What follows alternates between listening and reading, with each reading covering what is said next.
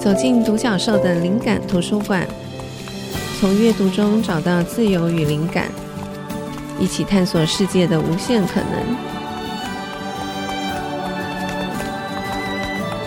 欢迎来到独角兽的灵感图书馆，我是主持人李慧珍。我们今天要谈的一个题目是跟呃，应该是很多听众都会有兴趣的。我们来聊聊开咖啡馆这个主题。邀请到的是我个人最喜欢去的咖啡馆——窝着咖啡的老板魏鹏真。欢迎鹏真。魏真你好，各位听众朋友大家好，我是窝着咖啡的老板鹏真。好。呃，我跟彭真认识有一段时间了，其实就是因为咖啡馆的渊源。那时候我还在杂志社，然后第一次踏进窝着，印象就非常好。那后来我知道，其实彭真开咖啡馆的资历其实有好多年了。对，那可以请彭真先简述一下你跟咖啡馆的渊源，然后是在什么样的契机下你开了第一间咖啡馆？哦，其实现在开着松江窝着，其实是我的第三间咖啡店。嗯，第一间咖啡店是在公馆，其实那一间咖啡店是比较小。嗯，当时是顶别人朋友的咖啡店，因为他那时候因为 SARS 的关系，所以他咖啡店经营不下去，就想说把这个店让出来。嗯、然后因为当时顶让的金额还算便宜。所以我跟 Ken 就想说，哎，那我们来试试看开咖啡店好了。嗯，然后把这个咖啡店打造成自己喜欢的样子。当时。我的理想中的咖啡店就是一定要有一面书墙，因为之前彭真跟合伙的伙伴就是 Ken，对，你们两位都是在成品工作过的，对不对？对，可是其实部门是不大一样，我是比较在书店的企划部门，嗯、就是做书店的企划、嗯、卖书这块，呃，这这个事情。然后 Ken 是比较在家具家饰的部门，可是，在空间的。啊掌握上，它其实也有涉猎，所以当时我们这个开店的想法就是说，哎，我们要找一个采光好，然后有一面书墙的空间，嗯，然后所以这家小咖啡店就是有达到这样的理想状态。可是第一家店大概开了四年，其实后面陆陆续续朋友有接手这个咖啡店，后来这四年我们休息之后，就后来就在第二间在大安窝着有找到类似同样的点。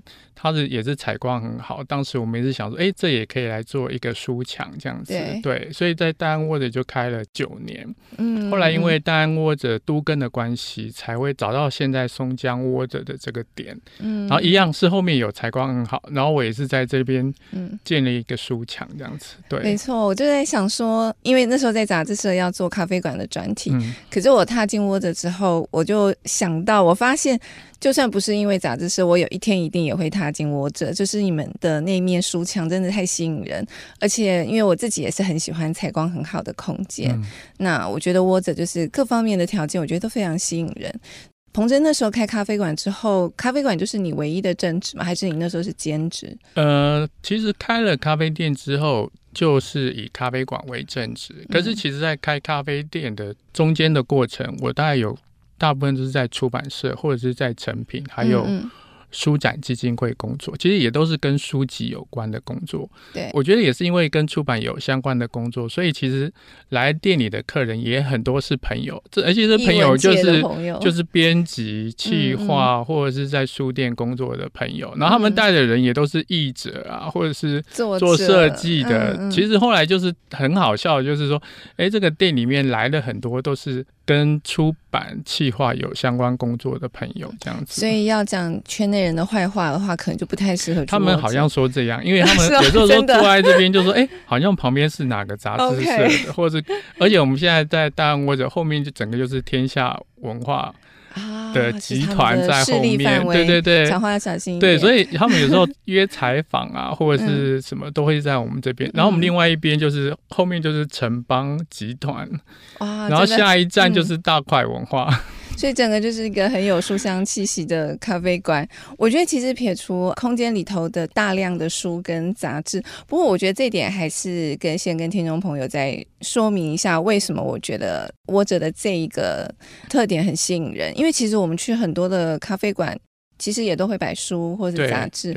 可是对我来说，我觉得如果就是摆摆样子，那其实一去就会看得出来，嗯、因为很多空间摆的书跟杂志如果没有被照料的话，很容易看起来就是很多灰尘，就会知道说其实它放在那边其实是没有人照顾的。对。可是我每一次去窝着，我觉得非常惊艳，就是。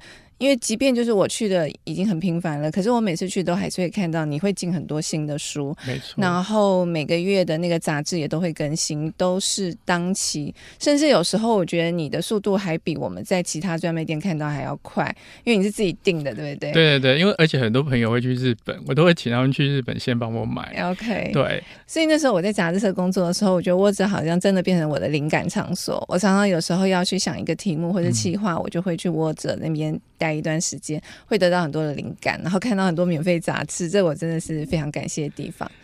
我要举一个例子，嗯、像之前那个威荣黄威荣，他其实在创品里在创刊总编辑，对对对，他那时候在我们店里也常碰面，嗯、基本上他那时候是在筹划小日子。啊，okay、对，所以小日子的筹划的会议基本上都是在我们店里进行。嗯，然后因为我们店里很多日杂都是放在店里嘛，他有时候威勇就会说：“哎对，彭真，那个普鲁塔斯那第几期那个，你你帮我找一下。”我就会帮他找一下。哎、嗯，他说：“哎，刚好现在就是很多那个过期杂志的版本，他可以参考这样子。”所以那边很像是杂志人、出版人、企划人的一个延伸的场域。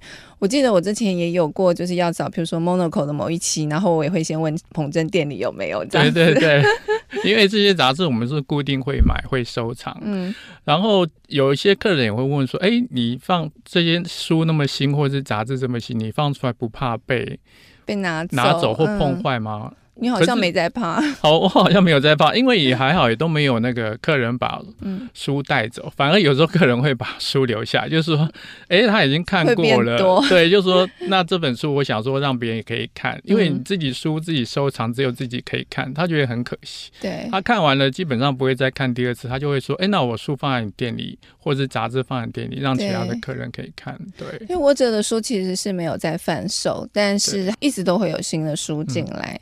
有一点像就是一个图书馆或是一个阅读的场所，而且我觉得有时候蛮惊艳，就是翻一翻，有时候就会哎，突然发现那个作者的签名。对，有作者说，哎，我的书在这边，我签一下名哦。我说，哦，太棒了。对啊，反而会挖到很多的珍宝这样子。其实除了书跟杂志非常吸引人之外，我第一次去的时候，其实就是以一个消费者的感觉，那时候对窝子没太多的认识。嗯、可是我当下其实就有一个很深刻的印象。但我觉得每一个客人，每一个人对咖啡馆的需求可能不太一样。可是对我来讲，我那时候真的感受到一种刚刚好的距离。就是我发现，因为我一个人去嘛，然后我也是比较不善于跟陌生的人。社交这样，所以我其实就是很享受我自己一个人的时光。可是我就发现说，哎，我的桌上的水快要空了，哎，彭真就立刻帮忙来补水，或者是说，看我在东张西望的时候，就会来问我说，是不是需要什么东西？我就是觉得，哎，其实我都没有觉得我有一直被打扰，可是好像就是有一种关心，会知道我的需要。所以对我来讲，我觉得那是一个很安心、很值得信赖的一个刚刚好的距离。对，其实我觉得。开店其实很重要，就是也会要读空气，哦、就是有时候客人需要什么，你在当下就可以判读。类似是我可能在厨房工作，嗯、听到有金属掉下去的声音，我就知道说，哎，是哪个客人的叉子或叉子掉了，嗯、所以我们就立刻赶快补一个新的之类的。所以其实就是说，当开店就是会。照顾到客人的所有需求了，嗯，可是现在有时候可能有时候客人太多，可能就没有办法做全面性的这样的服务，这样子。嗯、对啊，而且其实我也很怕，就是说很多时候有一些店会过度招呼，对，也会一直被干扰。但我觉得在窝着其实好像完全都没有这样子的担心。那除此之外，其实我自己很喜欢是窝着的音乐，嗯、音乐都是彭真对，都我自己选的，对，嗯、因为。以前小时候就很爱买 CD，嗯，然后也很爱买书。我爸那时候就说：“你们听那么多歌，或者买那么多，对对对，就买那么多书有什么用？”他说：“还好，现在开咖啡店，其实买的书跟音乐都可以派上用场，都可以用得上。对，所以基本上你就是创造一个你自己很喜欢的场域，然后分享给朋友这样。然后我觉得说喜欢你这个 tone 调的就会来，对，因为其实。我去很多咖啡厅，看到有书架，我都会去看有什么书。嗯，我也会。对，然后假如说，哎，我一看书，我就知道说这个书是有没有定期更新的嘛。因为假如说你在出版业工作，你都会知道说，哎，大概现在有什么书啊，正在出版或什么的，所以我会让我自己的书架一直是流动的状态。嗯，然后其实我也很开心，就是有客人会留言说，哎。他的书架跟我的书架好像哦，有很多重叠。对，重叠就是类似说，哎、嗯欸，我们的痛调啊，或者是喜欢的品味可能是相同的。嗯，然后我的挑的音乐就会比较是偏那个独立摇滚的，就是可能不是这么 popular 的东西。对，对，然后喜欢的也会蛮喜欢的。对，可是这个音乐的大小声又可能就是可以让你听到，可是又不会干扰到你工作或者是聊天。对。所以有时候你会注意到那个店的氛围，或者是整体的那个平衡的感觉，这，这真的很重要。对对对，好，谢谢彭真，我们稍微休息一下，等会再回来聊。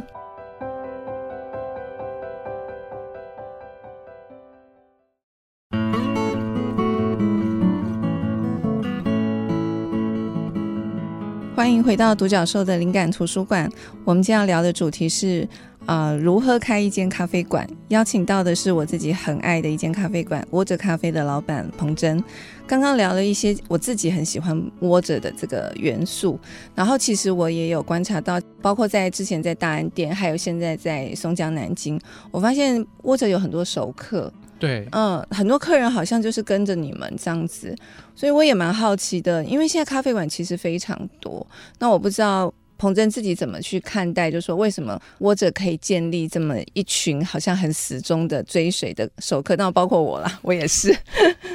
哦，其实我觉得每一家咖啡馆的主人有他自己的经营方式。我想说，培养熟客其实算蛮多咖啡馆嗯嗯都会做的事情。然后我觉得我们熟客是因为我们第一家店二零零三年开的时候。那时候就有一群客人是一直跟着我们的，对，嗯、像昨天才有一个客人带着他妈妈来，他那时候来第一家店的时候，他还是建国中学的学生，哦、真的、啊，高中生就会来我们第一家店，哦、我们那时候第一家店叫 Hours，对，嗯嗯嗯，他们就会一群建中的学生，就是礼拜五会固定来这边聚会这样子，嗯嗯对他们现在到现在就是他们很多客人就是后来毕业出国留学，或者是结婚，或者是怀孕。生小孩都会带来，都还会记得，都会都会来我们店里。对，嗯、然后我们也是跟这些客人会，后来因为有脸书的关系，还比较方便，嗯、就是会保持联系这样子。这是很难得，因为我记得那时候在大安店的时候，呃，那就是因为认识彭真，所以我每次都就是。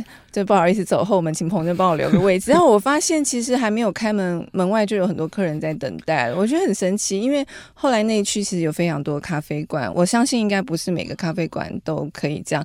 而且其实老实讲，我并没有觉得窝子好像有特别积极在办什么活动。你们其实从来也没在办活动。然后因为很多新的咖啡馆会标榜他们的咖啡是冠军的咖啡师啊，或者是说呃有一些甜点或者餐饮特别别出心裁啊等等，或是会。比较热衷于办一些活动，有很多很热闹的这个事情在发生。可是我感觉窝着好像在这些方面都没有特别的企图性。彭真可以分享一下你自己觉得，因为你开咖啡馆的资历这样横跨大概有二十年，对对啊，你觉得那究竟就说要怎么样开一个咖啡馆，在现今的这个生存之道，你你怎么看待？嗯，其实我也很想办活动，只是因为就是这几家店就是店的面积比较小，嗯，所以我们是希望说，哎。假如说店不大，然后又让别人办活动的话，有时候有些客人是固定一两天会来一次，他来。哎，没有办法进来，其实我觉得对那客人也不好意思，哦、嗯，所以我们就是尽量不办活动。可是我们每年会办的，就是会跟光磊合作的，嗯、他们每年在国际书展的时候就会办一个 party。光磊是国内最大的这个版权公司，会音会音出版的徽音版权，对对对，所以他就会邀请作家或者是版权工作人员，国外的作家，对对，嗯、就在那一个晚上，我们店就会让他们使用，就会来一起喝酒啊，吃点小东西聊。聊天，所以我们店有很多国外作家来的时候，也是那个时候。嗯，对对对，嗯，很有趣。然后我我觉得也很好玩，有时候去窝子好像会很意外的看到一些明星。哦，对对对，会 偶尔会有。可是有时候他们是，有时候是他们因为也是喜欢这边的氛围吧，嗯、或是有很多书可以看，然后也可能是这边的。客人比较不会有猎奇的观念，而对对对，他们其实就是说可以在自己的空间做自己的事情，嗯，对，他们也比较不会被干扰，对对对，而且他们要求跟他们对要求合照或者是 签名签名都没有，没有我们看到的也大概不会这样子。对、对，所以他们有时候有一些蛮有名的，还蛮常来的、嗯嗯。对，可是我们都不能讲名字。对，我知道，好替他们保密。我自己想到的是，我觉得很有趣，因为嗯。呃就是我们家有两只狗狗嘛，嗯、然后很多听众朋友可能不知道，就是因为我后来很感谢彭真是，因为他你也很喜欢狗狗、嗯，然后我本来就是旅行的时候，我最伤脑筋其实就是两只狗狗，就是要交付给谁这样，因为他们年纪有点大，就外面的这些呃宠物的旅馆有时候不放心，而且因为可能费用也很高，这样等等，所以有时候我最伤脑筋这个部分。可后来我可以带着女儿，就是常常出国，其实都是因为彭真跟 Ken 会帮我照顾两只。是狗，所以我真的很感谢他们。那我讲这个事情有趣的地方在于，有一次我就发现说，我们家两只狗狗被你们店里两个很帅的男生抱着拍照。然后，因为真的很抱歉，我对现在新生代很多偶像我没那么认识。我后来还知道说啊，他们就是很受欢迎的这个知名的这个演员跟艺人这样子。然后就觉得哇，两只狗在他们身上好荣幸啊，都发光了，对，都发光了，就觉得哇，在窝着会受到这样子的待遇，真的蛮妙的。好，然后因为我觉得现在很多年轻人其实还是很向往开咖啡馆，对对，那所以这一题我觉得可能也是很多想要进这一行的人可能会想要知道的。我想要请彭真分享一下，就是说开咖啡馆如果只是凭借的热情，是不是还是有一点冒险的事情？就是说对你来讲，你你在呃财务或者说对赚钱这件事情跟生活的平衡，你是怎么去看待的？我觉得开咖啡馆哦，就是可能也是要用到你全部的时间，嗯，对，因为第一基本上我觉得现在开咖啡店哦，咖，我觉得咖啡是一个高深的学问啦。嗯、我对于咖啡那一个领域其实没有太多的涉猎，就是等于说我们店的咖啡是在水准之上，可是我不会太专注在那个咖啡的品质上面。嗯嗯因为我觉得说，你再怎么好喝，一定都会有人来踢馆，或是比不上其他的精品豆哈，或者一季豆，所以我会把我的 focus 是在你怎么创造一个空间，是让那些喜欢咖啡店的人想来的。对，因为现在咖啡店这么多，那么竞争。假如你一个年轻人想要开一间咖啡店，你一定要想说，哎，你的咖啡店跟别人有什么不一样？为什么大家要专程来你这边，而不是去随便去路易莎或者是去他连锁咖啡店就可以这样子？所以我觉得说，假如一个年轻人想开咖啡店，或许你可以先考虑顶一家别人的店，可能可以花费的钱会比较少，嗯，然后把那家店改造成你想要的样子，不管是你是做一个复合式的。或者类似说，你想要卖一个独特的餐点，或者是你蛋糕很厉害，嗯，就是蛋糕加甜点，我觉得那样是会比较保险的方式，嗯嗯，对，就是说你顶一家店来做这样，嗯。嗯嗯，我其实我们这三家店大概都是用顶店的方式，然后再去花最少的钱改造成自己想要的样子，嗯，对。彭生刚讲这个让我想到一个重点，因为我刚说我在杂志社的时候要做咖啡馆专题，可是像这个题目，我那时候当时其实是想蛮久，这个题目放在我心上大概有一年之久。那为什么会想这么久？是因为咖啡馆是一个很很受欢迎的题目，可是很受欢迎的意思，也就是很多人都在做这个主题，然后又因为有网络，网络上到处都有人在介绍，就是新的咖啡馆。有趣的咖啡馆，所以我就在想，那一个纸本杂志要介绍咖啡馆这件事情，还有吸引力吗？读者还有需要吗？那我后来呃有一个契机，我心里觉得可以做这件事情，是因为我当时还有一个苦恼，是因为我自己不喝咖啡，就彭真也知道，我每次去他们店，每次去你们店里，我都点冰淇淋可乐。我记得有一次跟国外回来的朋友去窝着，然后他看我点冰可乐，他差点从椅子上跌倒，他说。呃，设计杂志的总编辑竟然点可乐吗？我就觉得很不好意思。可是我说我真的不能喝咖啡。好，所以这个也是我那时候犹豫我能不能做咖啡馆题目的原因。因为我想说，一个不喝咖啡的人有资格谈咖啡馆吗？你要想，我不会煮咖啡都可以开咖啡馆。是哈，我后来为什么决定我可以做，也是因为我突然发现，我这个不喝咖啡的人，可是我这么喜欢去咖啡馆，嗯，表示咖啡馆一定有。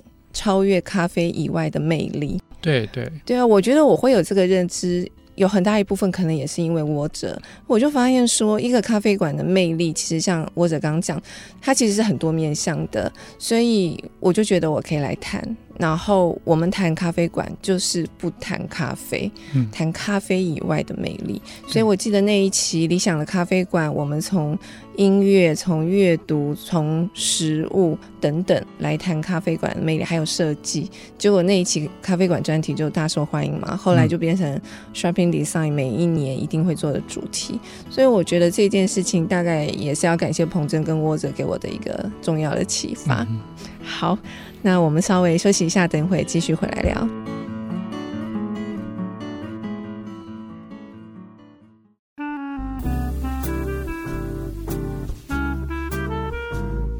欢迎回到独角兽的灵感图书馆。我们今天谈的题目是如何开一间咖啡馆，邀请到的是窝着咖啡的老板彭真。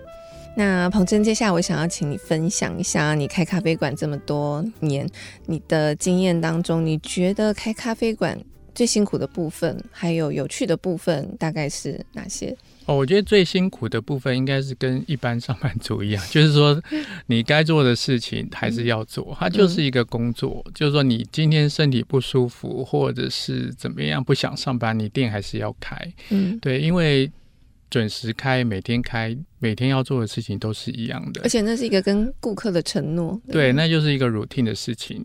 像我那时候在看这本书，就是松浦弥太郎，他就是讲说如何把工作跟生活这个事情可以融入在一起。嗯嗯、他说你自己开店基本上也是工作，只是那个工作你的心态上的想法有不同的话，就算是自己的工作也会变得比较快乐。所以是心态的。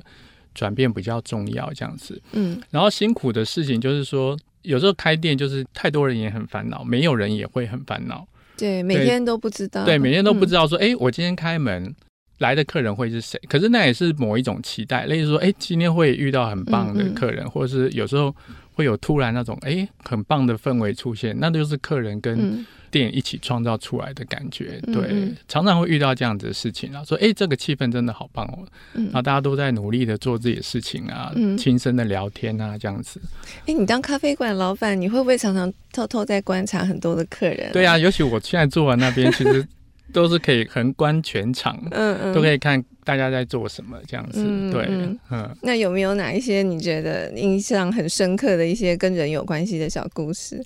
我印象很深刻的故事就是说，哎，基本上其实开店二十年，不同的时间会有一群常来的客人。就他这一段时间，嗯、因为他可能住在附近，他就常来，嗯嗯，可能会跟我们有一点联系。可是，在某一段时间，他可能就消失。可是，在某一段时间，他回来之后，他又会跟我们讲说，哎，他那段时间因为怎么样，所以发生了什么事情，就把你们当朋友。对，像前一阵子，因为差一点要。顶店的时候，其实就有一个朋友在脸书上写说，嗯、他那时候身心生病的时候，嗯、就是心灵生病的时候，他其实很感谢我们咖啡店。哦、对，因为他心灵状况不好的时候，他觉得说，在我们店那样的氛围，或者有那么多书可以看的状况下，他其实在这边得到了很好的安慰。对，嗯、然后像我们以前有一个歌手叫库米斯，他在我们。刚开大安窝子的时候，他就常来。嗯，可是那时候其实客人很少。嗯，所以他就会跟我们聊天，说：“哎、欸，你们这样子好辛苦，都没有办法经营。”所以他那时候偶尔会带乌克丽丽，就是在我们店里唱歌，哦、唱歌给我们听。可是后来因为他生病了，嗯、对，后来就过世。哦、对。可是那时候还是很感激，就是我们刚开店的时候、嗯、没有人的时候，他就是跟我们是好朋友的关系这样子。嗯嗯嗯。然后我们也一直记得他一直很想要去京都，嗯，可是就后来就是没有去成。对，嗯、他生病的时候还带妈妈来来我们店里这样子。嗯，嗯，嗯，所以开咖啡馆也让你们。增进了很多的友谊，认识了很多人。对，对对，基本上我觉得我开咖啡店之后，后来整个生活圈就完全都不一样了。嗯嗯，然后都是店里的客人。对，不管是是熟的或者是不熟的，然后也认识很多很厉害的人啦。嗯、对，包括慧珍。没有没有没有，我，我不是厉害的人。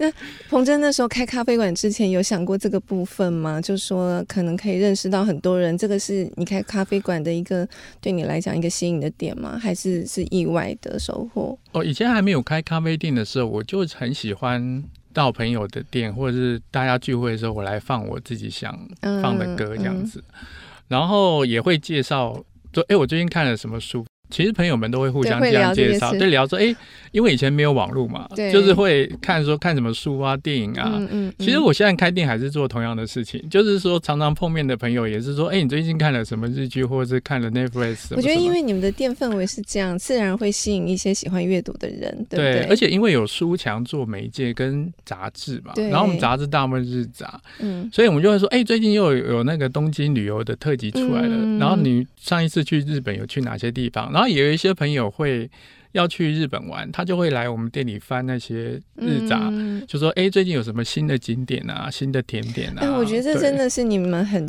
你啦，很贴心的地方，因为有时候我去，你就会主动拿一些你觉得我可能会有兴趣的主题的杂志，或者你知道说我接下来去哪里旅行，或者要做什么题目，你会给我很多参考。我觉得那也是你很贴心的地方。对，因为我们过期日杂，有时候我就是会收起来嘛。嗯嗯。假如他对咖啡店有兴趣，其实日杂大概一年就也会做一个咖啡的专题，对，或者是什么爬山的啊、旅馆的啦。只要他对这个有兴趣，我就会哎，我我记得好像放哪里，我就拿过来给他看这样子。因为我想到一个问题，因为你们有书有杂志，那你作为一个老板，你不会担心客人就在那边待很久，然后一直在那边看书吗？其实我本来想开一间完全不现实的咖啡店，可是因为那个房租的压力，嗯、或者是员工的薪水，嗯，所以我们现在是。大概是定了三个小时，oh. 对。可是他通，通常会延长一点是没有关系的。OK，对对对。就是我看你们那个 menu，就是只有很委婉的告知，就是说，哎，可以再多点一杯饮料。对对对。但我其实从来没看过你赶任何客人。我们比较很少赶客人，可是还是会、嗯、偶尔还是会。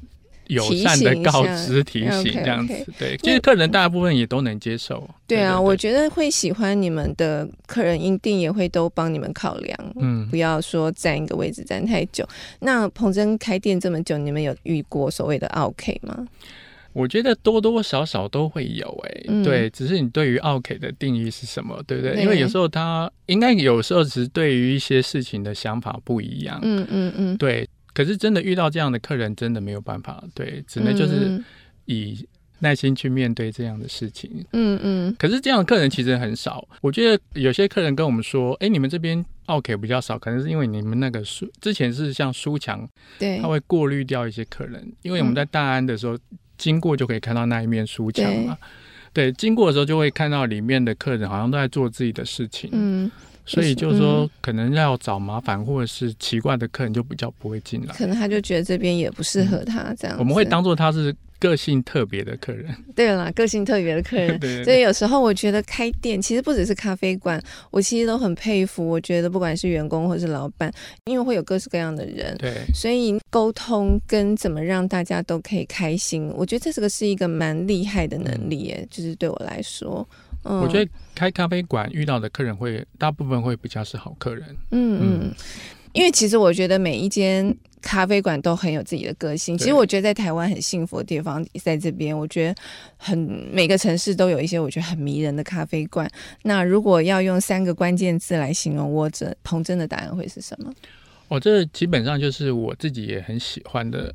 进去咖啡馆，其实你可以立刻感受到这个咖啡店的氛围。嗯，嗯，然后这个氛围就是等于是整个老板、主理人想要营造出来的氛围，嗯嗯，不管是从音乐啊、店里的陈设、光线打光，嗯，我觉得这些就是让客人在外面。比较烦躁的心情到店里，它可以沉浸。嗯嗯，我觉得就是我们握着想要达到的目的，这样子。嗯嗯，对，嗯。所以说关键字嘛，应该就是来这边会有熟悉的感觉，或者是会放松。嗯。然后店里还有一个很重要的，我就是会激起你的好奇心，因为那么多书架跟书跟杂志。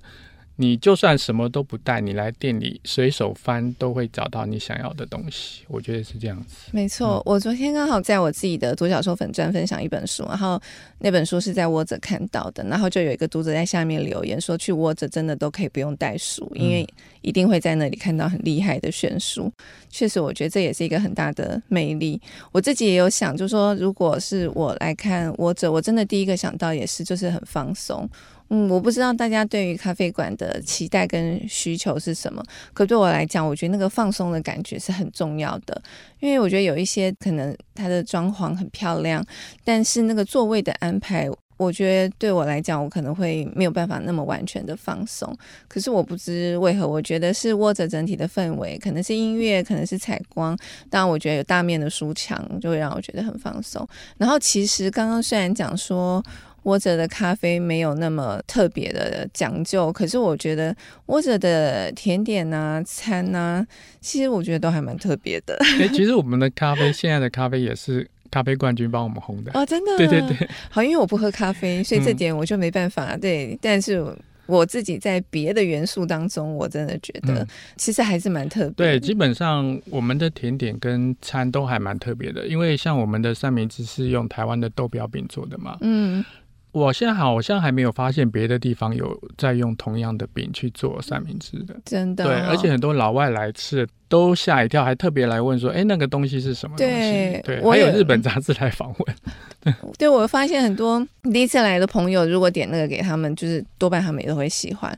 好，我觉得这样讲太多窝着的优点，会不会变成好像在帮窝着广告？我想请彭真聊一下你心目中你喜欢的咖啡馆的元素，除了你刚刚讲那些，你可不可以举几个实例？就是国内外都可以，你特别推荐或是你很喜欢的咖啡馆。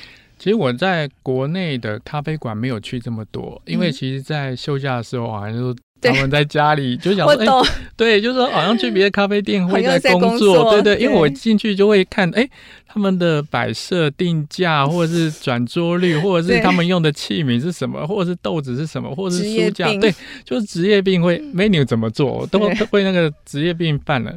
然后我很喜欢的咖啡店有两间，一间是东京 Root。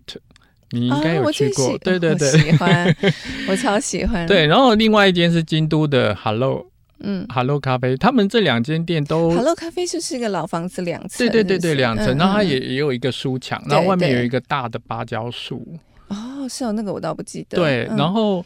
这两间其实也都是两个很重要的元素，一个就是光线，对，东京的是光线，还有植物，植物，然后还有书籍。嗯、对，其实我觉得窝着也是大概是喜欢很喜欢这三种元素，对对对，难怪我们俩都喜欢那间咖啡馆。对对对，Root 其实真的就还蛮厉害的，我觉得。去 Root 的应该很少去买书的，他们真的都是去喝咖啡，去享受那个空间嘛。嗯嗯，对，我很喜欢那间咖啡馆，是因为我觉得它利用植物做的很好的那个座位的区隔。对对对对对，就是你有一点点自己的隐私，可是又不是完全被隔绝。对。然后它的每个座位旁边都有书架跟书柜，对对对，随时都可以拿。随手可拿。对对对。然后我觉得他们选书也蛮厉害的。对。嗯，嗯，然后饮料我也觉得很厉害，然后音乐也很舒服。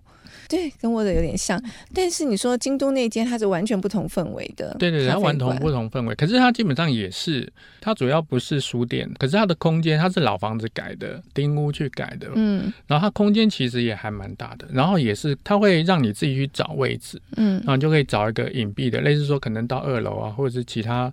角落的位置坐这样子，嗯，对，我知道彭真跟 Ken 常常也会利用一个长的休假出国。那我看你们出国也常常去咖啡馆，出国就会去咖啡店，那可能也是职业病的关系。那你通常怎么去决定你这几天的假期要去哪几间咖啡馆？你是用什么什么标准在做筛选？哦，其实，在国外我们去咖啡厅，其实有一点类似说是休息兼做准备。嗯所以等于说是一个 gap 这样子，可能说，哎，我这个景点结束，我们先找一家咖啡店补充精神，或者是吃点东西，然后再去下一个景点这样子。所以我们在国外的话，咖啡馆算是一个很重要的部分，一方面可以增加我们对于哎别人怎么经营咖啡馆这件事情。然后有卖一些什么，然后另外一方面也可以做很好的休息，这样子。嗯嗯，对，所以我们大概就是一天大家都会去一间到两间的咖啡馆，在国外的时候。那你怎么挑选那些咖啡馆？怎么挑选呢？其实有时候很随性诶、欸，就是说，哎，我们到那个景点，然后那个景点就用 Google Map 去找，可是我们会去看一下那个照片是不是我们自己喜欢的风格，嗯嗯嗯，或是你店里的杂志介绍过的。哦，对对对，或者是店里杂志介绍过，或者是先做好功课，大概会去哪几家这样子。对，嗯嗯嗯。嗯那对彭真来讲，你觉得咖啡馆对现代人的意义是什么？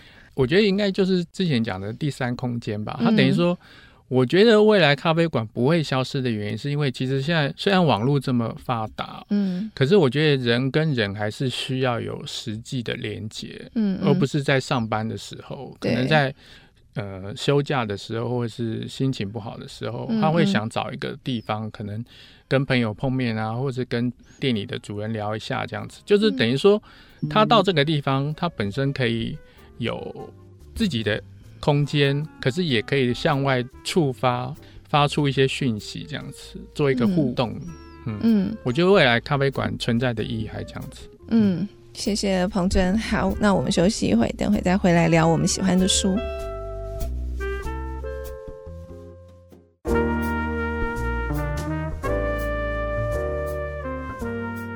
欢迎回到独角兽的灵感图书馆。我们今天聊的是开咖啡馆的话题，邀请到窝着咖啡老板彭真。嗯，彭真，我们最后一段其实都会分享我们喜欢的书、推荐的书。然后呢，我看到你带来很多杂志跟书，我想先请你分享。哦，基本上我们店里是比较多日杂，然后我很喜欢日杂的原因就是说，像我们店里一定会买的 Casa Brutas，嗯，就是每个月会出版的，它是 Magazine House 旗下的一本杂志。嗯然后他这本杂志我觉得很厉害，它就是比较偏是生活风格、美学方面的东西。可是它基本上也会介绍阅读方面的。嗯，例如它最新的一期九月号，它基本上是介绍绘本一百，它是做经典绘本。他们做这个题目做很多次。对，其实大概两两年吧，两年会做一次。可是我觉得很厉害，就是这个是大人看的杂志，为什么他们会做儿童绘本？对，儿童绘本的经典介绍，而且它其实是。不同用不同的概念去做这个主题，嗯嗯嗯，所以我们基本上就是说，像 Casa 或者是日本的杂志 Premiere，他们很多会以做书的主题。嗯，其实我的书柜上面就有一区，就是都关于书方面的。我也是。对，然后或者是编辑。学编辑术方面的，就是会做阅读专题的杂志。对，阅读专题的杂志，然后、嗯、其实日本的杂志很喜欢做阅读专题，嗯、而且他们这阅读专题做的都不沉闷，都做的非常好。对，我觉得他们好厉害哦，就是。呃，相关的企划他们做的不止一次，可是每一次都会拿出新的切入点，会有新的切入点。对，对，而且我觉得他们可以聊得好细哦，就是那个切面、那个切入点有各式各样。对，就我每次看日杂，我就会觉得，以我们自己做杂志，我会觉得哦，想到第三层、第四层就觉得很了不起，它可以到第八层、第九层、第第十层这样挖下去。其实我那时候想说，其实开咖啡店也是这样，因为基本上你音乐也是用不同的曲目去集合的。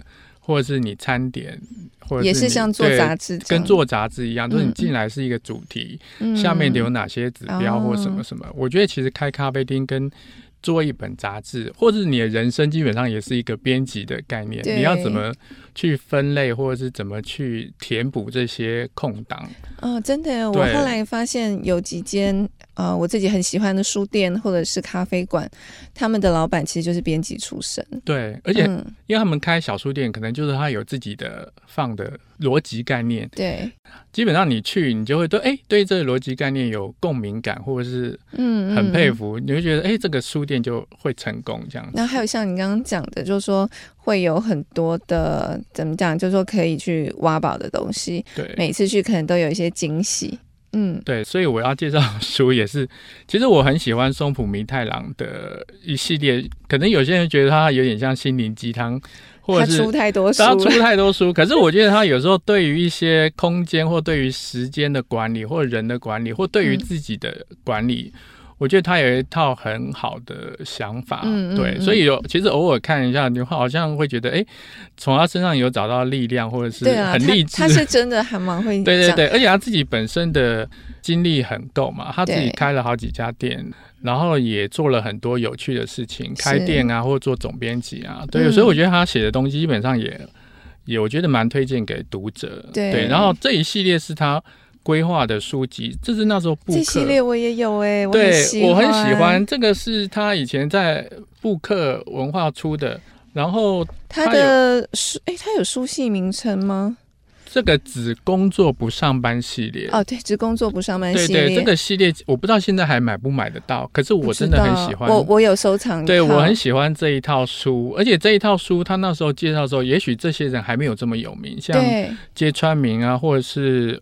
全川石花那时候好像还没都还没这么红，对，可是后来都好红。松浦弥太郎这本最早也最棒的书店也是他比较早期的，对，他那时候也还没有这么多，国内还没有这么多他的著作。对，然后这个因为我后来有认识到这本的总编辑吧，林明月是不是？哦，明月对，主编对，那时候他编这一套系列，对我就蛮喜欢的。然后这个编辑概念的书，冲威的我也蛮喜欢。然后还有黄对编辑病。跟黄威荣编辑一样哦，编辑一样，他有两本嘛，嗯、对。然后威荣他也会写一本关于杂志、嗯呃、杂志，对，那本我没有找到，所以没有带来。有有，我家也有。对，因为我也很喜欢他们，就是怎么去找这个杂志的主题或者是什么。嗯，对这些内容，我觉得还蛮有趣的。对，聪威也是我们的前几集的来宾哦。对，我有推荐他的书，对他，他讲他经营那个联合文学的那个。历程我觉得也非常有趣，就是充满了我觉得很厉害的企划创意概念，这样。对，然后威龙那就有一些一些小日子啊，或者是对。肖宾迪在那时候发生的事情，对，就怎么做杂志。我就是自己很喜欢看这类的，就是关于书店啊、嗯、编辑术或者是杂志的书这样子。我记得那时候我在 Shopping Design 每一年计划的阅读主题，就是彭真也是我很重要的写手，而且你也很喜欢看绘本。对我自己也，我记得我们那时候还有聊过要做一个绘本的，我们有做过绘本主题啊，就只做过了一次，对，一次而已，对对对。也很有趣，嗯，嗯，好的。很多回忆上来，所以我觉得做杂志、做书跟策划一个空间，确实有一些很相似的地方。对，就是不能说，呃，就说一定要有这个编辑背景。可是我觉得用编辑的眼光来看咖啡馆或是一个空间的经营，我觉得是很有意思的。对，其实我们今天开咖啡店都没有讲咖啡，都在讲开咖啡店，就跟我做咖啡馆主题的意思是一样。好，那我要分享一下，除了窝着咖啡给我那时候做咖啡主题的这个启发，另外其实。是有一本很重要的书，让我确定，我觉得我想要做咖啡馆主题。这本书就是川口叶子的《推开咖啡馆之门》。我本来也要带这本。对，《推开咖啡馆之门》的一百个理由。嗯、我记得那时候我也是在另外一间咖啡馆看到，是阿妹开的咖啡馆。嗯，这间咖啡馆现在好像已经没有了。当我看到这本书的时候，我被他的那个文字迷住了。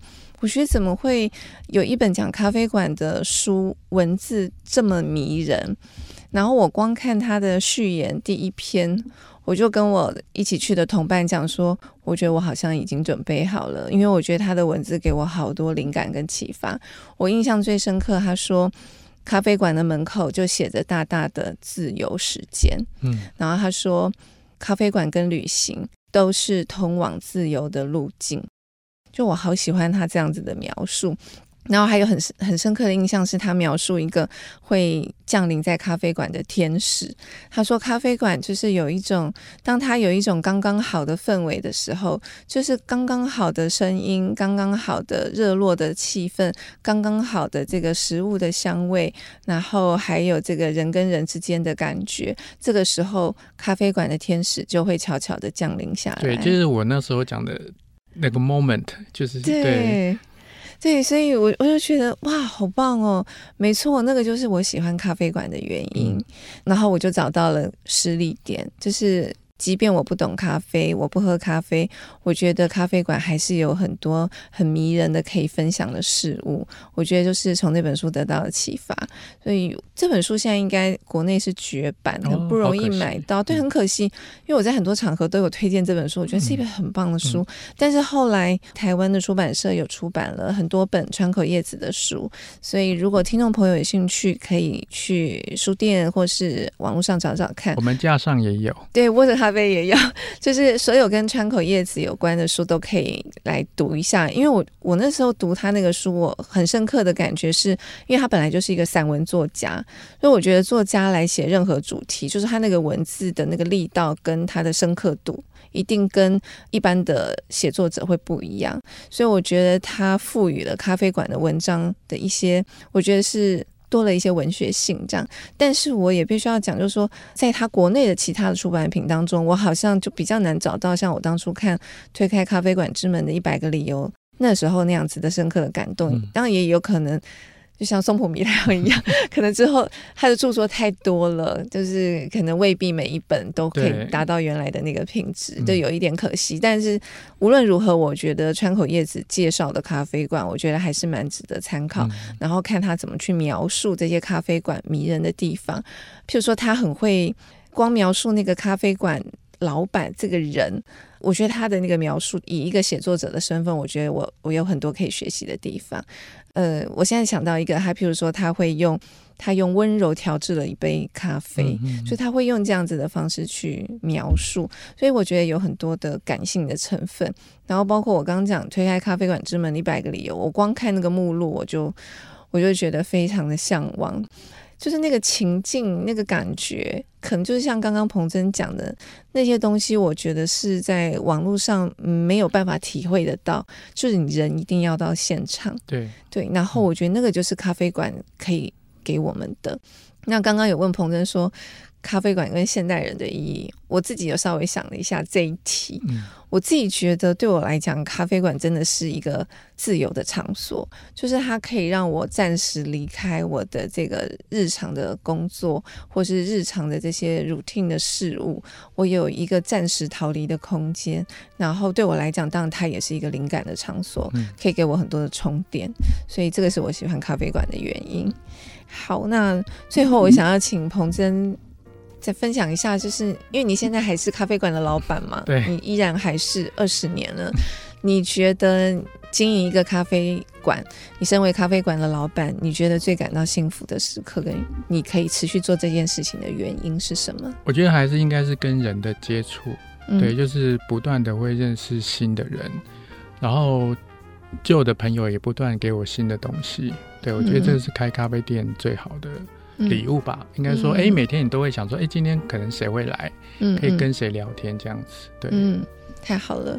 然后也很希望，就说之后我们在每个城市都还是可以遇到一些很棒的、很迷人的咖啡馆，然后去享受在这个咖啡馆里头的自由时间。好，谢谢彭真今天跟我们聊，好，谢谢慧珍，谢谢大家，下次见，拜拜，拜拜。